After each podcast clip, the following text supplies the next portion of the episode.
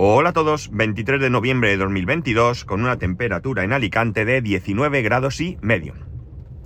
Bueno, eh, ayer fui a probar el MG4. No, ayer no me compré el MG4, ¿vale? Pero sí que fui a probarlo, concerté una cita y me acerqué por allí con mi hijo al salir del colegio y fuimos a probarlo.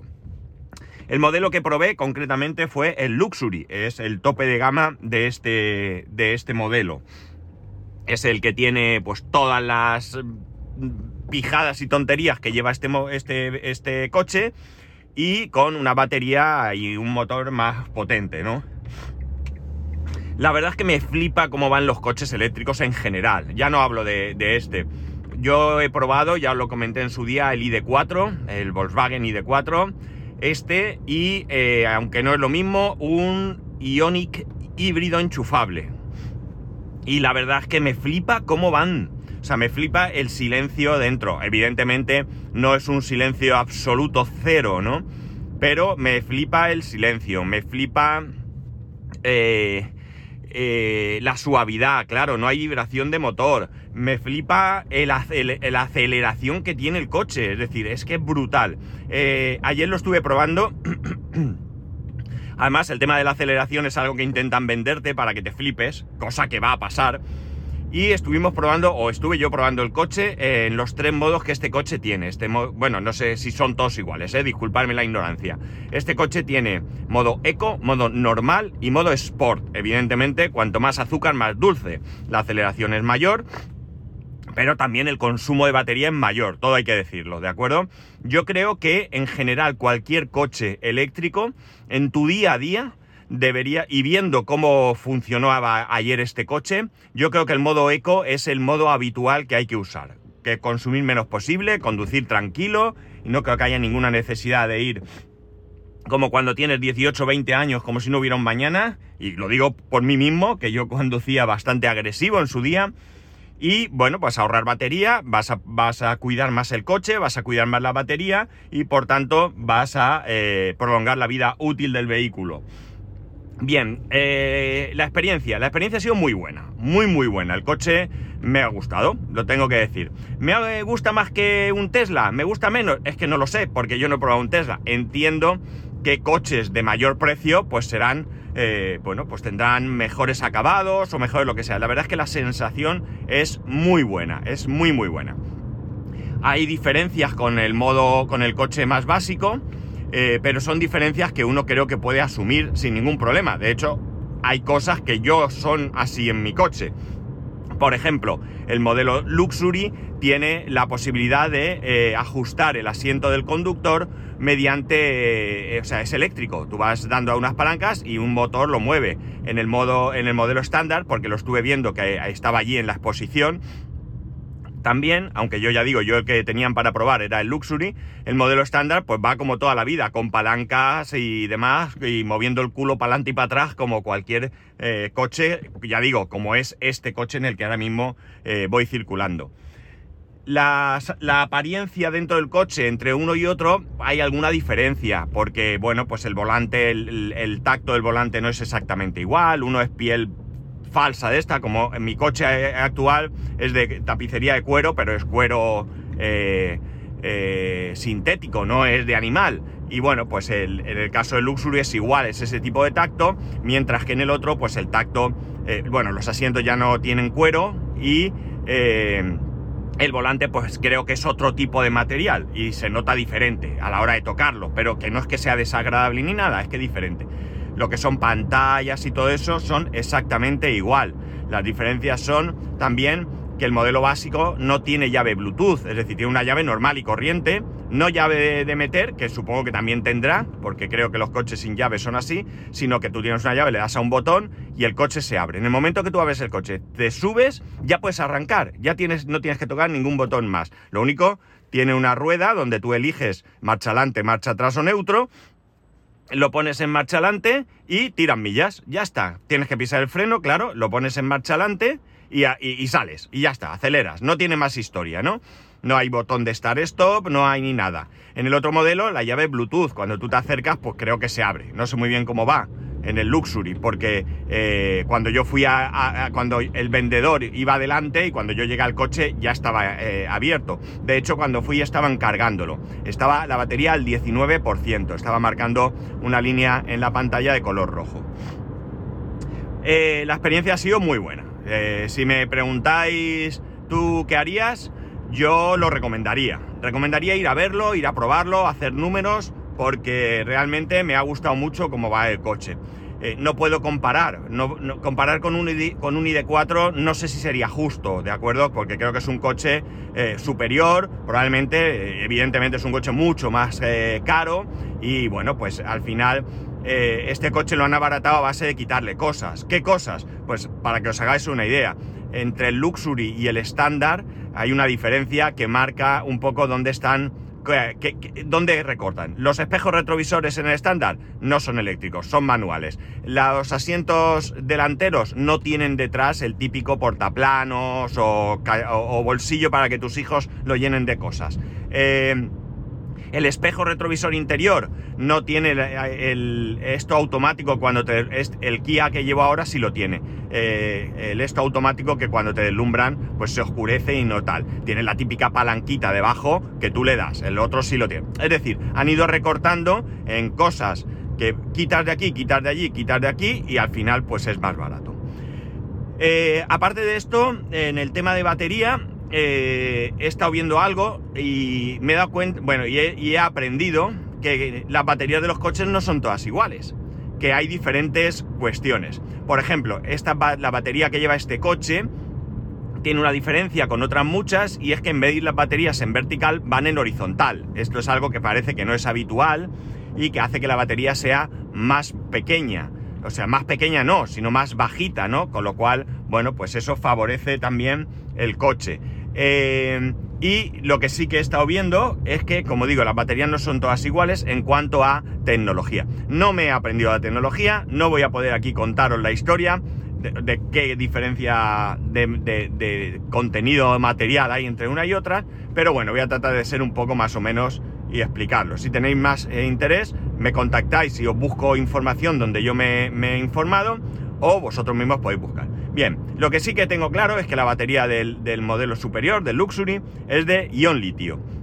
¿Esto qué significa? Esto significa que tiene posibilidad de tener mayor capacidad de carga y que al mismo tiempo es, entre comillamos, más delicada. Significa que hay que ser más cuidadoso con ella y ya sabéis, aquello de no descargar por debajo del 20 y no cargar por debajo del 80, al menos de manera habitual. Es cierto que si te vas de viaje la cargas al 100% y te olvidas, no pasa nada, pero esa batería sufre mayor degradación cuando eh, se carga eh, por encima del 80 o se descarga por debajo del 20. Bien, la batería que lleva el modelo inferior eh, es algo así como LFP, que ahora mismo no sé deciros qué significa LFP. Por aquí se puede pasar, no lo sé. sí, por aquí se puede pasar. Bueno, la batería es, como digo, L... Podría haber hecho otra cosa, qué tonto estoy. Bueno, LFP. ¿Y qué significa LFP? Es otro tipo de material y esta batería tienes que ser menos cuidadoso que con una batería de ion litio. Menos cuidadoso, ¿qué significa? Bueno, ya digo, tiene menos capacidad de carga, tiene menor densidad de carga y, eh, bueno, pues es una batería que tú puedes cargarla al 100% de manera habitual. ¿Significa que no se degrada? No, en absoluto. Vale, todas las baterías se van a degradar en algún momento, todas. No, no, no pensemos que, hay otra posibilidad, no pensemos... No, todas las baterías se degradan con el tiempo. Mirad, 1, 2, ahora os digo, ¿eh? 3, 4, 5, 6, 7, este no lo sé, 8, 9, este no lo sé, 10. 10, un, un taxi tela, Tesla en el hospital de, San Juan hay ahora mismo 10 Zoes eh, o 10 coches, sí, creo que eran todos Zoe, eléctricos que están al servicio de los médicos. 10 eléctricos, ¿eh? Están aquí. Bueno, a lo que voy. Eh, la batería, como digo, se degrada menos, pero la puedes cargar de manera habitual al 100% y que sí se va a degradar. Pero los ciclos de carga pueden duplicar fácilmente a, la hora de que se empiece la degradación eh, al doble que una batería de ion litio. Con lo cual, bueno, pues tienen menos capacidad de carga, es cierto, pero ah, en el día a día no va a ser así. Porque si tú una batería la cargas al 80 y la otra al 100%, pues está claro que vas a tener ahí un mayor, eh, una autonomía, pues a lo mejor casi similar, ¿de acuerdo? No lo sé porque ni lo he calculado, ni tengo interés, ni sé realmente cómo hacerlo, pero bueno, cómo hacerlo probablemente sí. Pero en cualquier caso, eh, como digo, eh, bueno, pues tiene esa ventaja. Y además hay otra ventaja más. Las baterías de ion litio, si se agujerean, corren el riesgo de incendiarse. ¿Vale? Se pueden incendiar y se acabó. Eh, he visto un test, eso sí, en un laboratorio, cómo taladran una batería de ion litio y se prende fuego. Pues las baterías LFP no se incendian si se agujerean. Con lo que también hay un vídeo en el, mismo vídeo, demuestran en el mismo laboratorio cómo se pueden taladrar. Pues también es un medio de seguridad. Con lo cual, al final, eh, si valoramos la cantidad de kilómetros que vamos a hacer día a día y una batería como la del, modelo estándar nos es suficiente, pues parece que tiene más ventajas que inconvenientes coger ese vehículo y no el otro. En los foros sí que se queja la gente que le gustaría coger el modelo mm, Luxury, vamos a decir, con la batería de menos capacidad. Porque, bueno, pues les parece suficiente, no tienen problemas de... de ¿Cómo se dice? De de autonomía, les basta y les sobra. y bueno, podrías ahorrar algo de dinero y además de poder ahorrar algo de dinero, pues eh, resulta que que podría que, que, que, bueno pues es más segura y bueno pues esa serie de cosas que ya os he, que ya os he comentado todo esto visto por lo tanto, es también bastante interesante. Una cosa que me habéis comentado algunos y que a mí mm, no me cuadra, yo lo siento mucho, yo estoy, yo acepto todas las opiniones, yo acepto sin ninguna duda que el coche eléctrico todavía está algo verde. Yo acepto que el coche eléctrico en absoluto es para todo el mundo, que bueno, que hay una serie de inconvenientes del coche eléctrico. Yo no tengo ninguna duda y ningún problema con esta situación, ¿de acuerdo? Pero lo que sí que tengo claro es que hay cosas que no comparto de ninguna manera, ¿vale? Bueno, hay cosas que no comparto, pero bueno, ahí están y ya está. Pero es que hay cosas que no puedo de ninguna manera eh, compartir ni, ni, ni, ni siquiera, eh, eh, no sé, estar mínimamente de acuerdo. ¿Y qué cosa es esta? ¿No? Vale, es que estoy intentando aparcar. Eh, ¿Qué cosa sería? Pues mirar, por ejemplo, eh, me estáis diciendo que, bueno, se está dando por hecho que en 10 años se va a cambiar la batería de un coche eléctrico, sí o sí, y que el precio va a ser increíblemente alto. Lo lamento, pero yo no estoy de acuerdo. No estoy de acuerdo por una razón muy sencilla. Porque ¿qué sabemos eh, ¿Qué va a pasar en 10 años? ¿Que una batería se va a degradar? Casi seguro que sí. Es decir, esto no voy a poner yo ninguna eh, eh, pega al respecto, pero desde luego lo que no puedo aceptar es que por hecho digamos que hay que cambiarla, que sí, que es que no va a haber solución, que es que tal, no tú cuando compras algo, sea lo que sea, no das por hecho que se va a romper. ¿Se puede romper? Sí, se puede romper, claro que se puede romper. Pero como digo, no podemos dar por hecho que se va a romper. Y luego, por otro lado, en 10 años, ¿qué va a pasar con las baterías? ¿Cómo van a ser? Oye, que a lo mejor una batería ahora vale mucho dinero, pero dentro de unos años la batería es muchísimo más barata. Muchísimo. Que no lo sabemos. Entonces, yo no voy a comprar ni un coche eléctrico, ni una tele, ni un ordenador porque en 10 años, o en 5 años, o en 8 años, pueda pasar algo. ¿De acuerdo? Si a mí, cuando voy a comprar un coche, un televisor o lo que sea, me firman ante notario que va a pasar una desgracia, tendré en cuenta esa situación. Pero desde luego que no voy a tener esa, eso para mí, no es en absoluto una, una, una variable a tener en cuenta, porque como digo, eh, no sé qué va a pasar, ni sé cómo va a estar la situación, ni siquiera sé si eh, algo que me compre hoy me va a durar el tiempo ese que estamos pensando que podría averiarse. Entonces, bueno, pues ya digo, yo tengo muchas cosas claras, sigo pensando que el coche eléctrico es para una población hoy por hoy bastante pequeña, queda muchísimo trabajo por hacer, queda muchísimo, muchísimo que avanzar. Pero eh, hay cosas que a mí lo siento mucho, pero no, no entran dentro ni siquiera eh, mínimamente de lo que me van a hacer valorar si algo es o no es útil. Cuando yo me compré, el, o cuando valoramos, porque al final me lo regalaron. Mi MacBook Pro, yo no pensé que en dos años van a sacar un modelo nuevo, que va a ser modelo de no sé qué, que tal, los M1 han salido, que eh, me he quedado con un equipo... No, yo en absoluto, en ningún momento y para nada le he dado ninguna vuelta eh, a, esto, ¿no? Yo pensé que ese era lo que quería, que era el momento y tiré millas. Y bueno, pues ahora me he quedado con un equipo Intel, ahora tenemos los equipos con M1 que se valoran más, que el mío pues se ha depreciado a causa de esta nueva eh, gama de, procesadores, pero en absoluto yo eh, ni me arrepiento, ni he hecho mal, ni nada. Por tanto, que hay que tener claro que yo, para mí, eso, como, como, acabo de decir, no es en absoluto ningún tipo de, eh, de variable a la hora de tener en cuenta la compra de, un coche eléctrico, porque, porque no, porque no, no, no, no es para mí algo que tenga que suceder, que vaya a suceder, y bueno, pues eh, si sucede, pues entonces pues ya veremos qué ocurre, ¿no? Pero en un primer momento, ya digo, no tiene por qué, eh, no tiene por qué pasar nada y ya está. Ya digo que sé que las baterías se degradan, que sé que se van a degradar. Mi iPhone tiene la batería ya degradada y bueno, pues es lo que hay, es lo que hay y es lo que yo asumo, ¿no? Eso para mí no es eso. Pero bueno, vuelta a lo mismo, ya os digo, a mí el coche me gustó mucho cómo funcionaba, me gustó... Eh, bueno, ya digo, me, flipan los coches eléctricos en general y bueno, pues esta prueba fue bien. Eh, tendría que probar otros también para tener una idea más clara de, qué me interesa, qué me gusta y, valorar muchas cosas, ¿no? Así que vamos a ver si podemos, podemos ir tomando aquí un poco de, de, de perspectiva mayor, ¿no? Al respecto, porque porque bueno, poco a poco pues, eh, pues, pues, hay que ir viendo, o por lo menos yo poco a poco quiero ir viendo la posibilidad de cambiar de coche en algún momento, ¿no?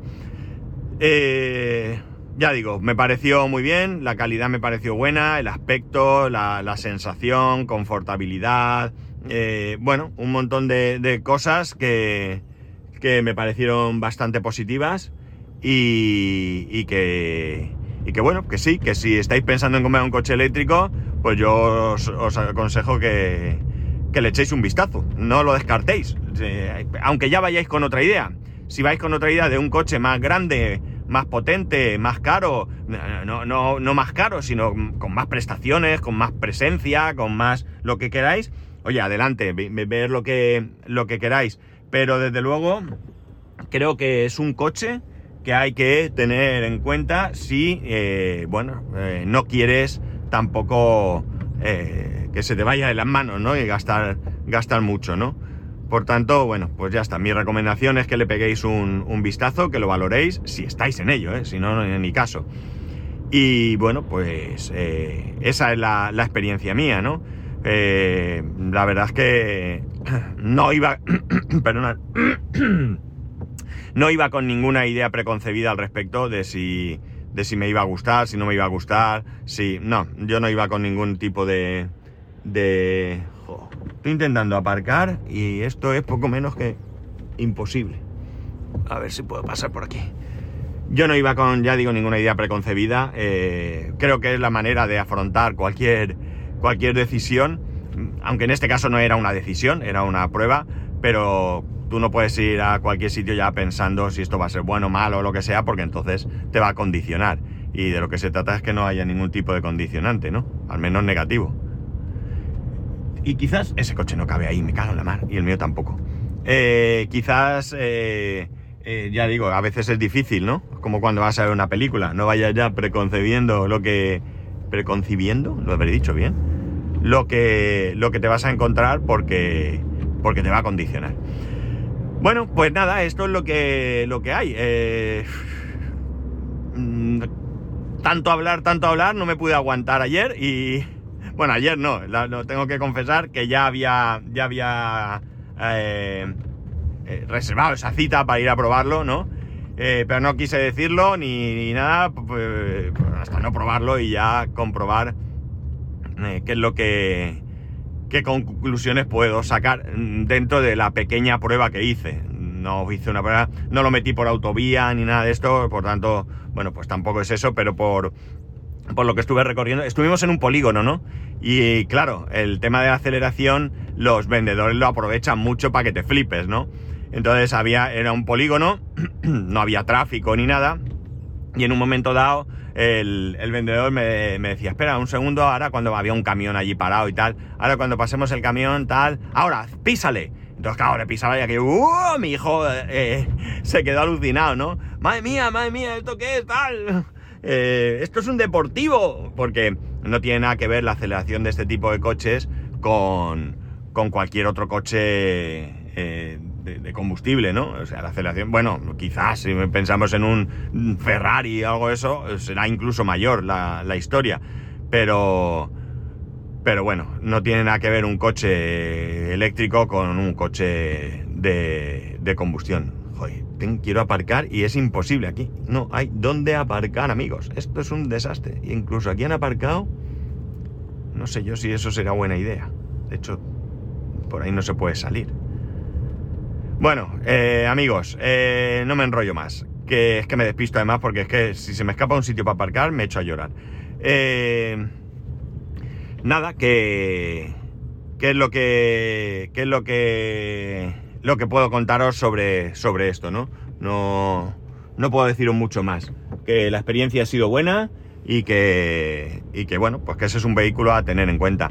Estaría bien eh, dedicarse ahora a probar coches eléctricos por todos lados, pero bueno, no tengo yo el tiempo para, para ir eh, a, hacerlo, ¿no? La verdad es que me costó mucho que esta semana, el único día que podía era ayer. Si me llegan a decir que ayer, por el motivo que fuese, no podía ir, pues eh, no hubiera podido probarlo, al menos esta semana. Bueno, nada más, voy a parar aquí. ¿Esto es un sitio para aparcar? Yo no sé si aquí me cabe. No, no me gusta. De hecho, hay una señal de no aparcar. Bueno, voy a despedirme que, que, esto no, os interesa. Ya sabéis que podéis escribirme a spascual, spascual.es, el resto de métodos de contacto en spascual.es barra contacto. Un saludo y nos escuchamos mañana.